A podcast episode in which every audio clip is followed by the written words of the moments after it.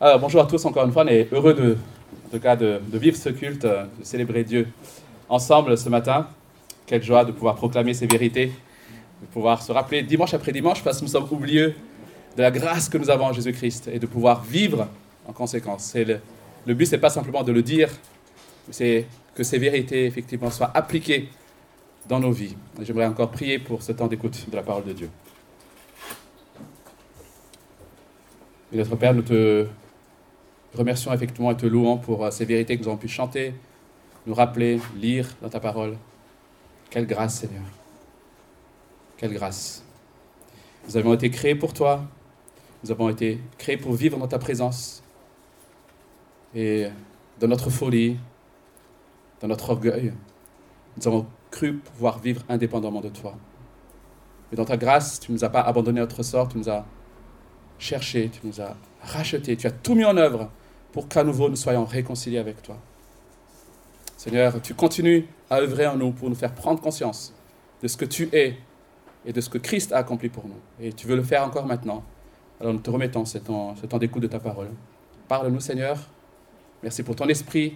Et nous te prions qu'il nous remplisse encore de sa présence ce matin pour que nous puissions comprendre ta parole. Nous te prions aussi pour les enfants.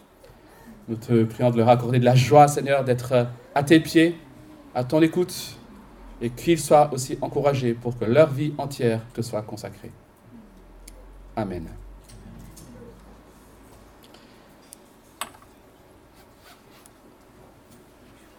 J'aime le foot américain. Il est là, Darren, il connaît. Peut-être qu'il n'aime pas. Ce n'était pas le cas il y a quelques temps. Il y a quelques années, je dirais. Parce que je trouvais ça un peu bizarre. Je ne comprenais pas les règles. Et puis j'ai voulu, je dis quand même, je ne suis pas plus bête qu'un autre, j'ai voulu essayer de comprendre les principes et les règles, les stratégies, etc. Et j'avoue que depuis, ben, j'apprécie. J'aime, en fait. Comme beaucoup de sports d'ailleurs. De même, dans l'église, on peut venir, on peut assister au culte, parfois par habitude, peut-être par culture, on a été éduqué comme ça, par euh, peut-être aussi sentiment de culpabilité. Mais si on n'a pas bien saisi la nature de l'Église, si on n'a pas bien compris son identité, alors il nous sera difficile de véritablement l'aimer. Et pour commencer cette année scolaire, je voulais justement ce matin revenir avec vous ce qui devrait être fondamental dans la vie du chrétien, l'Église. L'Église est intimement liée à la marche du chrétien. Et c'est ce que nous allons essayer de comprendre. La doctrine de l'Église est bien sûr importante. Elle est vaste. On peut pendant un an étudier l'Église. Mais je voulais simplement revenir ce matin sur quelques images que nous présente l'apôtre Paul. On pourrait faire une série de messages, encore une fois, sur ces, images. Mais nous allons bien sûr les survoler ce matin. Et je ne prétends pas pouvoir développer toute la doctrine de l'Église, mais j'espère qu'on sera encouragé ce matin à aimer l'Église et à la servir. Pour cela, je vous invite à ouvrir vos Bibles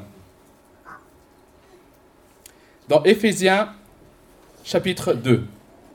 Éphésiens chapitre 2, et nous allons lire les versets 19 à 22. Éphésiens chapitre 2, les versets 19 à 22. Est-ce que quelqu'un, s'il vous plaît, pourrait lire ces quelques versets pour moi? Merci, pour nous tous.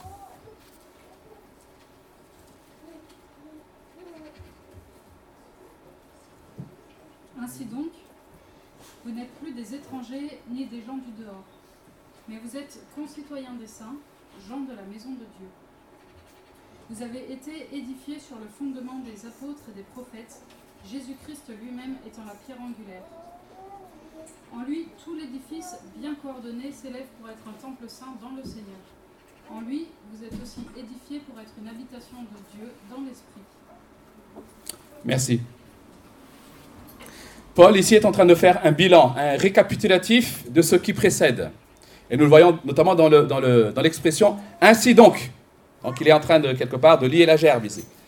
Avant de voir plus en détail ce passage, il nous faut justement rapidement peut-être comprendre ce qui a conduit Paul à cette déduction dans son argumentation.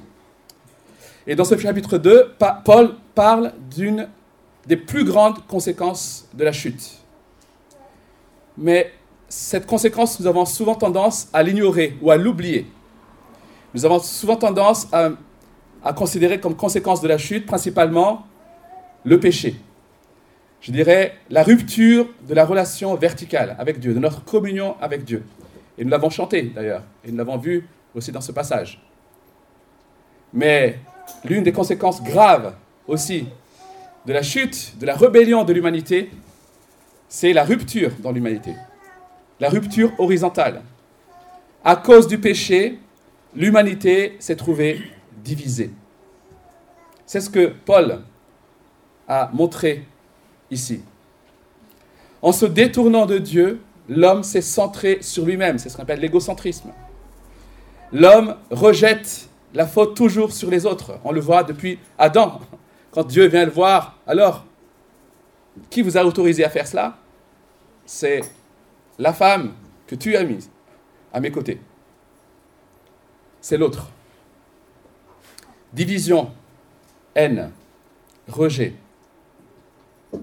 Et cela se manifeste notamment du temps de Paul par la haine, l'inimitié qu'il y avait entre les juifs et les non-juifs, les juifs et les païens.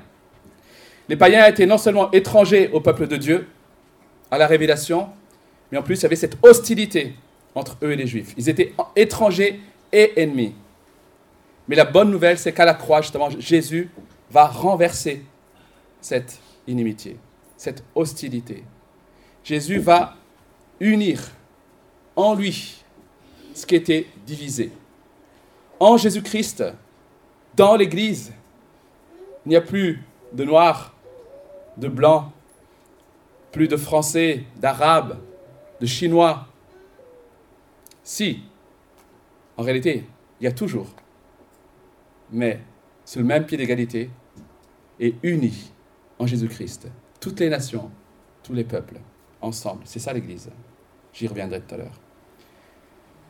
Et cela nous conduit à notre passage où Paul écrit en parlant des païens, Ainsi donc, vous n'êtes plus des étrangers ni des gens de passage.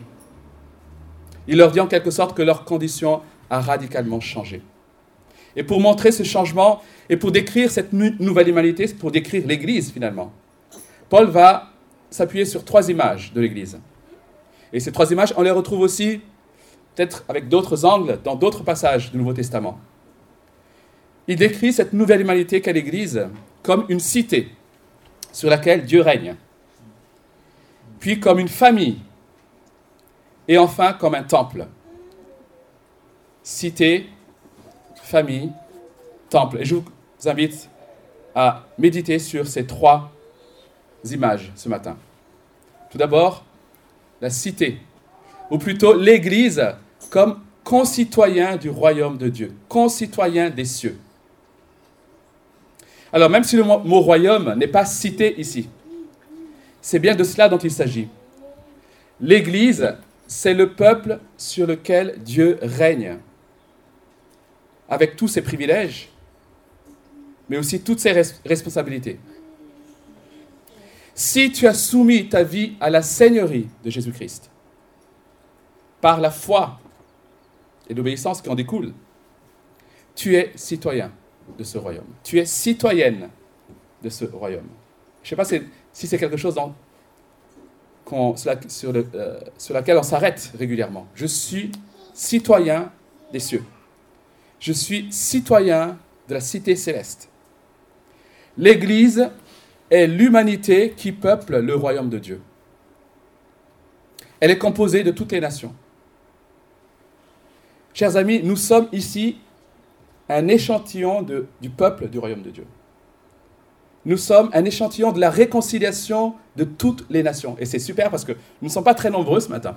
Et déjà, nous sommes plusieurs nations, rien qu'ici. La réconciliation de l'humanité est elle-même des prémices de la réconciliation cosmique euh, universelle. Le plan de Dieu, ce plan énorme de Dieu, qui constitue à réconcilier toutes choses en Jésus-Christ. Et cela commence par les hommes. Mais cela continuera avec la création tout entière. Il a tout soumis, tout, il veut tout réconcilier en Jésus-Christ. Nous sommes, quelque part, l'avant, l'avant-goût de cela. Nous représentons ce plan qui est en marche. Toutes les nations unies en Jésus-Christ. Lorsque j'étais à une pastorale euh, en, début d'année, il y avait un pasteur de, de Combo, je ne sais pas si vous connaissez cette église baptiste, à Combo, qui est venu, euh, Manu Renard. Il était venu et bon, il nous a donné quelques témoignages concernant son église. Et euh, il disait entre autres, tiens, une fois ils, avaient un, ils faisaient un culte, ils appellent ça culte des nations, où ils mettaient en valeur toutes les nations qu'il y avait dans l'église. je ne sais plus combien de nationalités il y avait, mais c'était énorme. Bon, c'est une très grande église.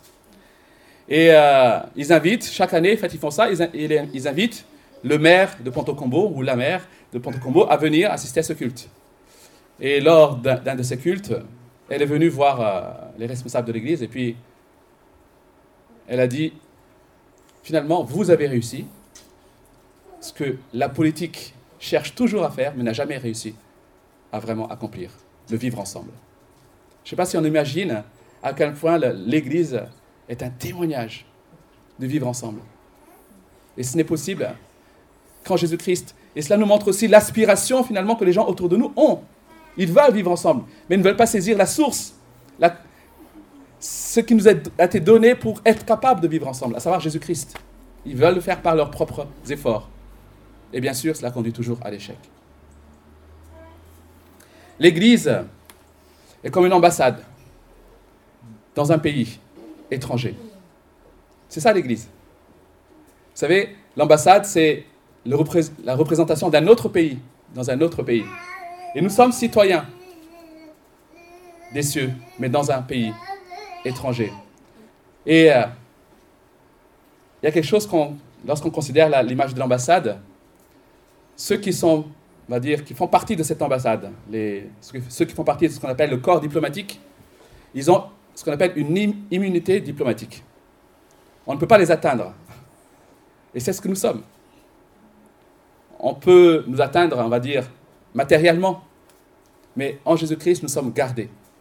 Et nous sommes ici, cela veut dire aussi, dans ce monde, non pour représenter notre petit royaume, mais nous sommes là pour représenter le royaume de Dieu. C'est notre devoir, c'est le devoir de ceux, des, membres de l'ambassade. Être citoyen du royaume signifie vivre et œuvrer pour ce royaume, et non plus pour ton royaume. Jusqu'ici, nous avons vécu pour notre royaume. C'était moi le roi. Maintenant, tu vis pour le royaume de Dieu. Si tu t'es détourné des valeurs de ce monde qui a rejeté Dieu, c'est pour s'aligner à celles de ton roi. Les deux vont ensemble. On se détourne pour s'aligner à quelque chose, aux valeurs et aux exigences du royaume. C'est pour lui que désormais tu vis. Si nous sommes concitoyens du royaume, alors cela, signifie aussi que c'est au milieu de nous que les normes, je dirais, mais aussi les bénédictions du royaume devraient être les plus visibles Dieu, par son Église, veut montrer qui il est. Et quelle est la nature de cette nouvelle humanité? Quelles sont les bénédictions rattachées à cette nouvelle humanité? Les nouvelles relations dans cette nouvelle humanité Etc. C'est ce que Dieu veut montrer par l'Église. Mais si on regarde uniquement cette image, alors on, pourrait avoir l'impression d'individus qui font partie de la même cité, mais qui n'ont pas forcément, forcément de lien entre eux. Voilà pourquoi Paul va rajouter une autre image, celle de la famille. Vous êtes membre de la famille de Dieu. La notion de famille, ou littéralement plutôt maisonnée ici, cette notion-là est plus personnelle, elle est plus intime. En venant à Christ, tu as été inclus à une famille. Tu fais partie d'une famille. Alors, j'aimerais faire une petite parenthèse, une petite remarque ici. Beaucoup de chrétiens, finalement, étant cette réalité de, la famille de Dieu, tout de suite ont, tendance à, voir tout de suite la famille universelle ou l'Église universelle. Oui, on fait tous partie de la même famille, on est tous frères et sœurs, que ce soit ici, que ce soit ailleurs, et c'est vrai. Mais rappelons-nous aussi que Paul s'adresse ici à une église locale, l'église d'Éphèse. Il s'adresse à des entités locales, des réalités locales.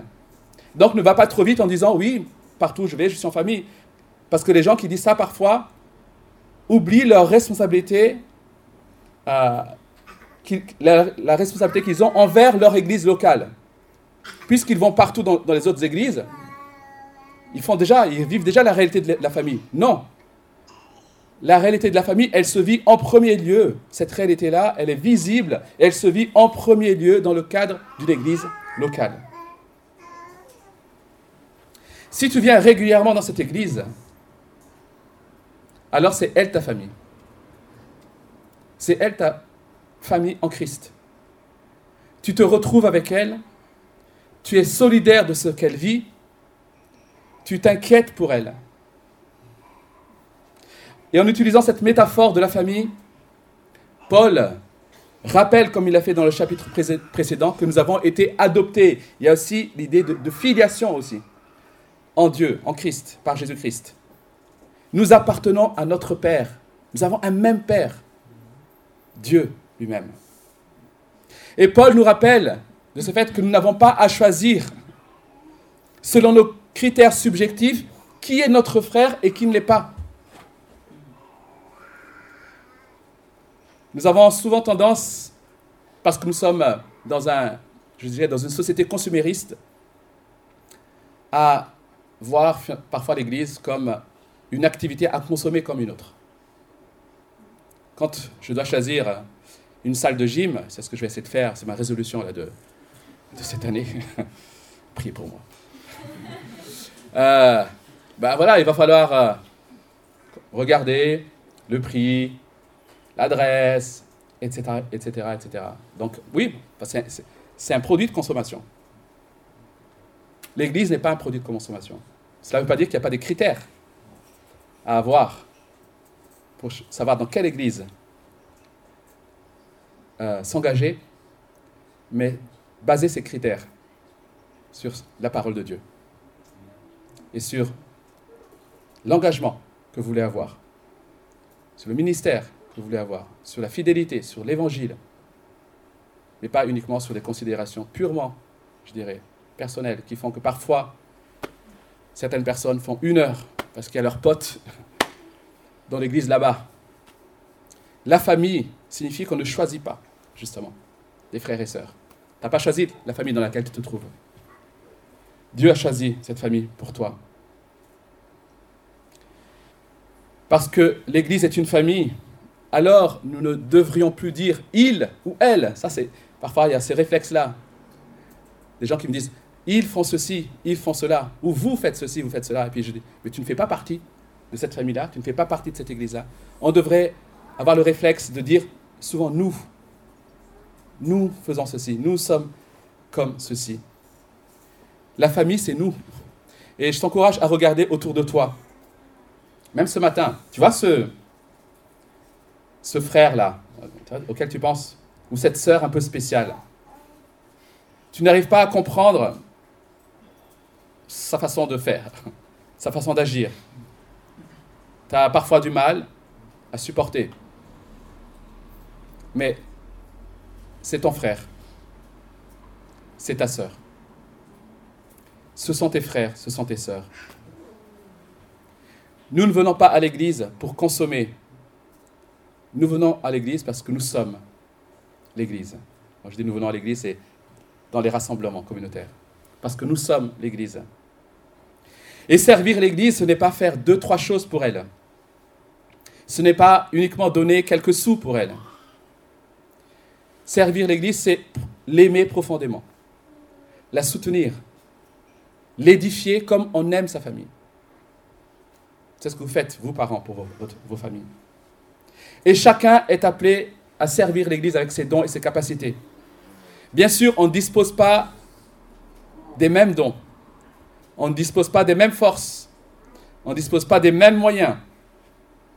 Mais Dieu nous a placés là pour que nous investissions dans l'Église avec les ressources dont nous disposons.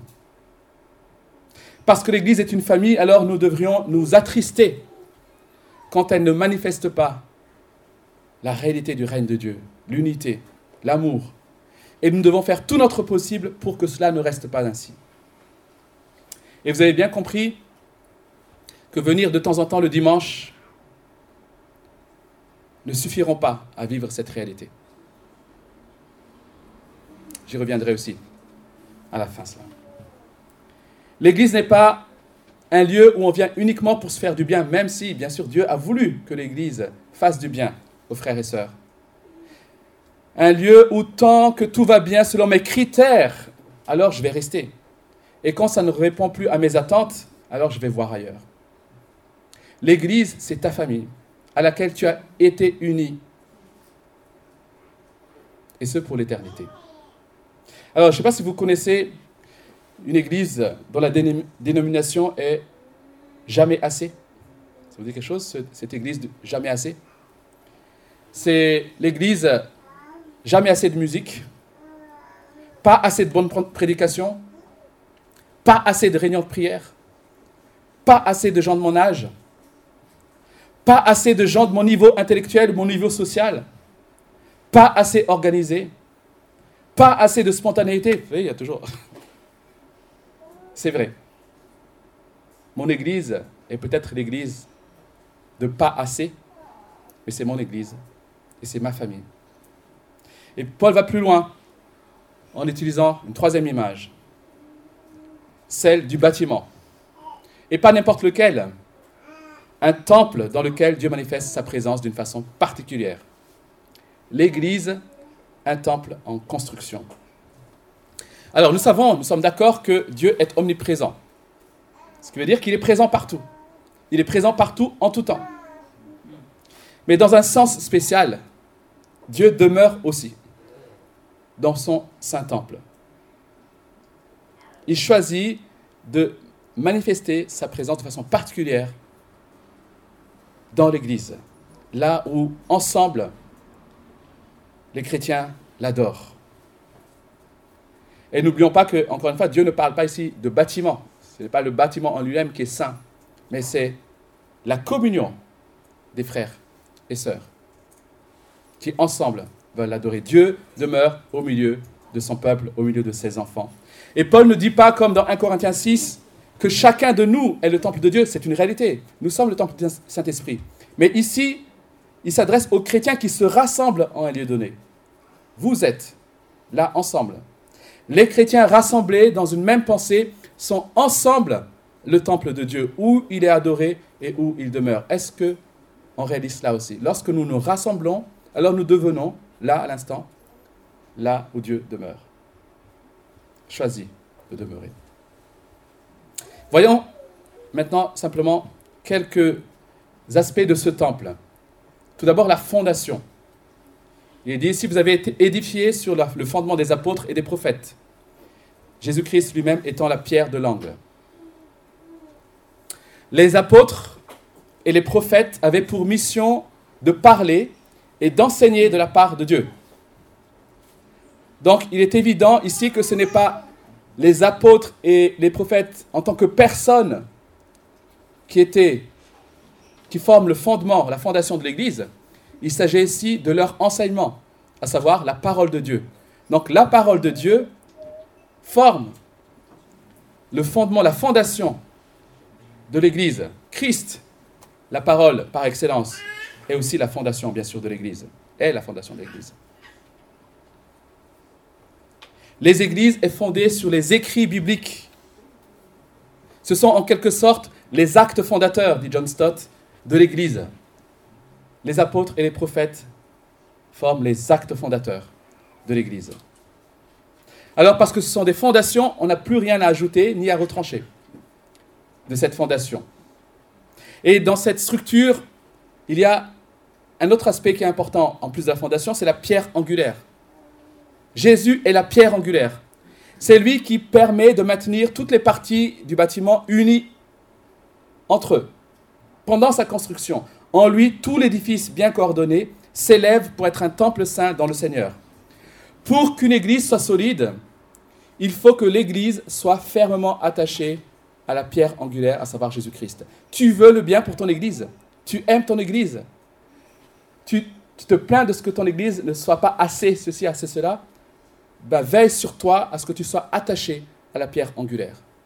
C'est à cette pierre que toutes les pierres par la suite vont être alignées, fixées.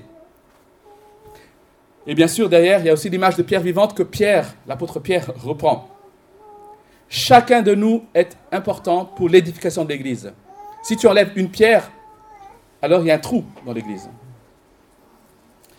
De la même manière, une pierre seule, aussi bien taillée soit-elle, ne sert à rien.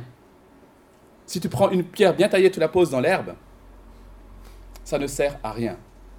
Si elle est bien taillée, c'est pour être rentrée parfaitement dans le mur, pour permettre la construction.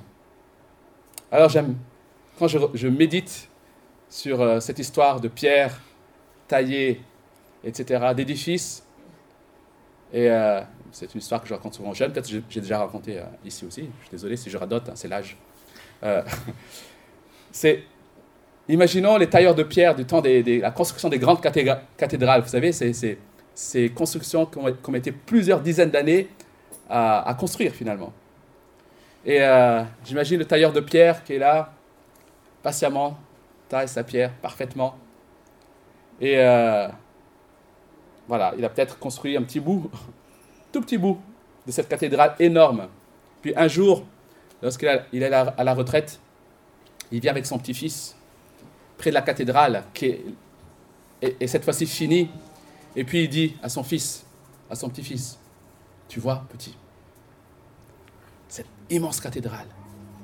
Eh bien, papy, il y a participé. C'est ça, c'est ce que Dieu veut pour nous. Un jour, nous contemplerons l'œuvre accomplie. Et je ne parle pas de l'Église locale, mais de ces peuples, ces nations réconciliées. C'est une œuvre énorme. Et nous serons dans la joie et à la fois fiers. Et nous serons reconnaissants de ce que Christ nous est permis de participer à cette œuvre immense. Il le fait parce qu'il veut nous partager sa joie. Il le fait parce qu'il veut qu'on se réjouisse avec lui de cette œuvre immense. Alors, vivons cela comme un privilège, chers amis, et pas comme un fardeau. Bâtir l'Église avec Jésus-Christ, être co-ouvrier avec Jésus-Christ, est un privilège énorme qu'il nous accorde. Il aurait pu, comme ça, bâtir son Église. Mais il décide patiemment de le faire avec nous, hommes et femmes imparfaits. Nous sommes à, la fois les bénéficiaires de ce plan, mais aussi les co-participants de ce plan. Alors réjouissons-nous cela. Nous n'avons pas été sauvés pour vivre notre foi isolée des autres. Nous ne sommes même pas la finalité, je dirais, de notre salut. Nous sommes sauvés pour faire partie d'une œuvre beaucoup plus grande que notre petite vie. Et chers amis, cette euh, image d'édifice, de, de, de, temple, nous rappelle aussi qu'aujourd'hui, l'Église est en chantier. L'architecte, le grand architecte, le voit fini, la voit finie, mais elle est encore en chantier. Alors, je ne sais pas si ça a déjà fait cette expérience où euh, tu as un ami qui vient d'acheter un terrain. Alors là, quand des gens sont dans ce projet-là, mais alors là, pendant, pendant un an, tu vas en, manger hein, de, de, chantier, de terrain, etc. Et il a acheté son terrain, il a commencé les fondations, il a commencé à creuser les trous, etc., à faire monter quelques murs. Mais c'est un chantier, et puis il t'emmène au chantier. Ça fait longtemps qu'il insiste pour que tu viennes voir. Parce qu'il a envie de te partager ce beau projet. Il est dans la joie. Et il t'emmène sur le chantier. Là, il te dit Regarde, là, c'est, là, c'est, la chambre du petit. Là, c'est la cuisine. Et toi, de ta tête, tu vois des gravats, tu vois, toi, le, le, le chenille, comme ils disent les Suisses. Tu vois, le bazar. Mais lui, dans sa tête, il est, heureux parce qu'il a voit fini. Le chantier, l'église est en chantier. Et un chantier, c'est moche. En réalité. Un chantier, c'est moche. Mais Dieu la voit finie. Et je vous encourage aussi à regarder le plan de Dieu. Ce plan que Dieu nous révèle. La beauté de l'Église. Nous serons bientôt en chantier, enfin je l'espère, à, à partir de janvier, février, etc., ce sera moche. Mais voyons le plan de l'architecte. Et rêvons ensemble de ce que ce sera le produit fini, l'Église Jésus-Christ, toutes les nations rassemblées. Et enfin, et enfin troisième aspect de ce, de ce temple, de cet édifice, sa fonction. Une habitation de Dieu en esprit. C'est au milieu de ceux qui lui appartiennent que Dieu demeure. Un temple saint. Voilà ce qu'est l'Église. Un temple mis à part, séparé du monde, où le péché, et je ne parle pas du pécheur, le péché ne devrait plus être simplement excusé, banalisé, mais où un temple où on prend au sérieux le péché, pour mieux saisir encore la grâce de Dieu, le pardon de Dieu. Parce que notre Père est saint et parce qu'il demeure au milieu de nous, alors nous devrions aussi chercher la sainteté ensemble. C'est aussi ça, l'Église. Parce que Dieu demeure au milieu de nous. Alors ceux qui entrent, qui ne connaissent pas, doivent sentir sa présence au milieu de nous. Ils ne vont pas l'exprimer de cette façon-là. Mais à un moment donné, ils sont interpellés par quelque chose. Souvent, les gens, quand ils viennent dans une église, pour la première fois, ils, ont comme ça des, des, impressions qu'ils ne peuvent même pas décrire. Ils disent, il y avait quelque chose de spécial. Et Dieu est là et c'est une réalité, les amis. On banalise parfois la présence de Dieu. Mais Dieu est là, véritablement là. Parce que Dieu demeure au milieu de nous, alors nous devrions chérir nos rassemblements. Nous devrions languir à nos retrouvailles. Je veux, avec mes frères et sœurs, être dans la présence de Dieu. Quelques remarques et applications. L'Église est l'œuvre de Christ. Je bâtirai mon Église, dit-il dans Matthieu. Et ce n'est pas une œuvre annexe ce n'est pas une œuvre en plus de, vous savez, je sauve, ensuite, après. Non, c'est l'œuvre principale. L'Église est au cœur du plan de Dieu pour sa gloire. Et je suis sauvé pour participer à cette œuvre, pour édifier l'Église avec lui. Et ce n'est pas une option, c'est notre vocation. C'est notre appel. Je suis à la fois un élément de l'édifice dans cette image, mais ailleurs, bien sûr, je l'ai dit tout à l'heure, je suis aussi décrit comme le co-ouvrier pour cet édifice. Si vous lisez le Nouveau Testament, vous verrez de façon évidente que notre identité en Christ, notre foi, se manifeste par notre amour en priorité pour ceux qui sont en Jésus-Christ. Ne commencez pas à vouloir aimer le monde entier si vous n'arrivez pas à aimer les frères et sœurs que Dieu vous a donnés. Cet engagement pour l'Église consiste à tout investir pour qu'elle soit édifiée, pour qu'elle croisse en Jésus-Christ. Tu es là pour l'édification de l'Église de Christ. Et c'est avant tout, bien sûr, une disposition de cœur plus qu'une question de temps consacré. Et ça, je pense, c'est important de noter. C'est plus une disposition de cœur qu'une question de temps, on va dire, consacré physiquement. Et je prends l'exemple, pour exemple, notre euh, doyenne à Istres, de l'église d'Istres, où on était. Cette doyenne, elle a 85 ans. Donc elle ne peut plus venir autant qu'elle le voudrait à l'église. Il y a des fois, elle est très fatiguée la semaine. C'est une de celles qui a fondé aussi l'église. Mais qu'est-ce qu'elle aime l'église, les Chaque fois qu'on la voit, elle prend des nouvelles, Bien sûr, elle en reçoit beaucoup parce que les gens, à force, l'appellent pour donner des nouvelles, parce qu'elle prie. elle a, bien sûr, elle est dans son appartement toute la journée. Mais elle prie. Elle prie, elle porte l'Église. Elle s'inquiète pour l'Église. Sans être là physiquement, elle est engagée avec l'Église.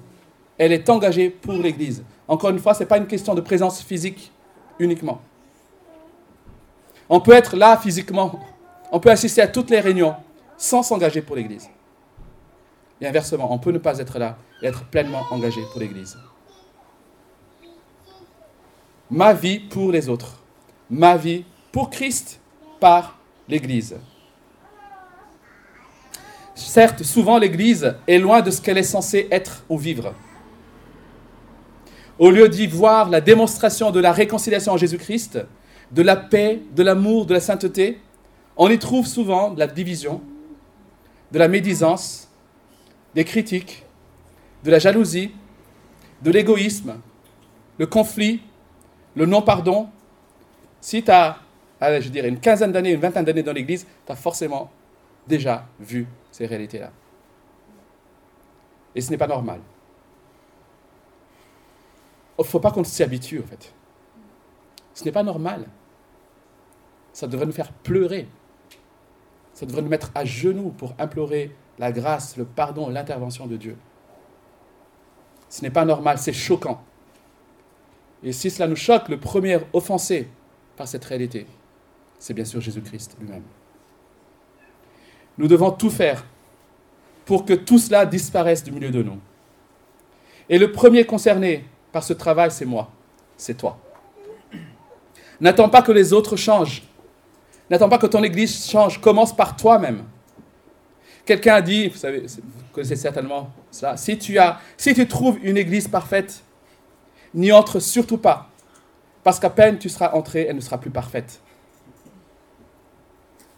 Si tu veux que ton Église grandisse, commence par toi-même. Tu as l'impression que les autres manquent d'amour? Aime. Aime. Et aime encore. Tu as l'impression que les autres profitent de toi. Serre. Serre. Et serre encore. Tu as l'impression que les autres t'en veulent. Pardonne. Pardonne. Et pardonne encore. Dieu veut que son peuple soit une expression vivante de l'Évangile. Dieu veut que l'Église soit la démonstration de la réconciliation obtenue à la croix. Encore une fois, la première chose que les gens me demandent lorsqu'il est question d'implantation d'église, par quoi vous commencez? Vous allez sur les marchés, vous allez faire ceci. Est-il cohérent de vouloir aller évangéliser et proclamer l'évangile alors que ce que nous vivons trahit ce même évangile? C'est Dieu qui est en mission, les amis. C'est Dieu qui est en C'est Dieu qui a un plan pour les nations et les villes qui sont autour de nous. Et cette mission commence par l'Église, par la vie de l'Église. Bien sûr, nous sommes après une émanation de cette Église dans la semaine, dans notre travail, etc. Nous apportons le témoignage de l'Évangile et de l'Église là où nous sommes. Mais c'est la démonstration de l'Église qui est l'outil par excellence par lequel Dieu veut atteindre les gens autour de nous. L'Église est l'œuvre de Christ et son instrument pour sauver ceux qui se perdent. Mais pour cela, l'Église a besoin de se conformer à ce qu'elle est dans son identité, à savoir une humanité nouvelle, une humanité unique, un modèle de fraternité, une famille soumise à leur Père et remplie d'amour, et une habitation de Dieu. Je vous invite à vous incliner pendant quelques instants et euh, peut-être demander pardon à Dieu si vous n'aviez pas considéré euh, jusqu'ici la réalité de l'Église et peut-être aussi simplement demander à Dieu de vous aider à être cette, cette pierre vivante.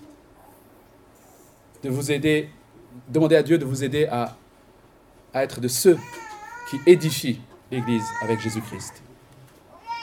Et peut-être aussi simplement louer le Seigneur l'Église qui nous a été donnée. Voilà, passons quelques instants dans le recueillement.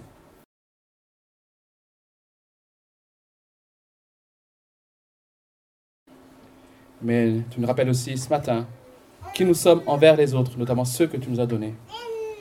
Nous voulons en effet, Seigneur, répondre à cette vocation, à cet appel.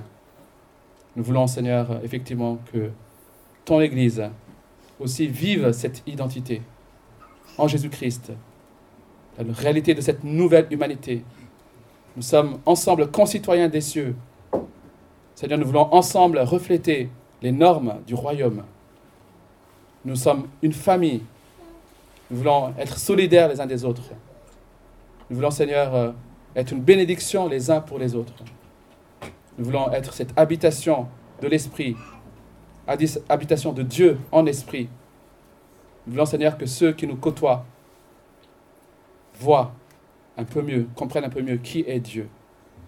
Nous voulons, Seigneur, être cette lumière dans le monde, envoyée dans le monde. Nous voulons, Seigneur, que ton Église soit vivante et qu'elle continue à grandir. Nous prions pour que, à Rennes, toutes les églises, Seigneur, rayonnent. Nous prions pour que les Rennais voient à côté d'eux, dans leur quartier, la réalité, un avant-goût du royaume de Dieu.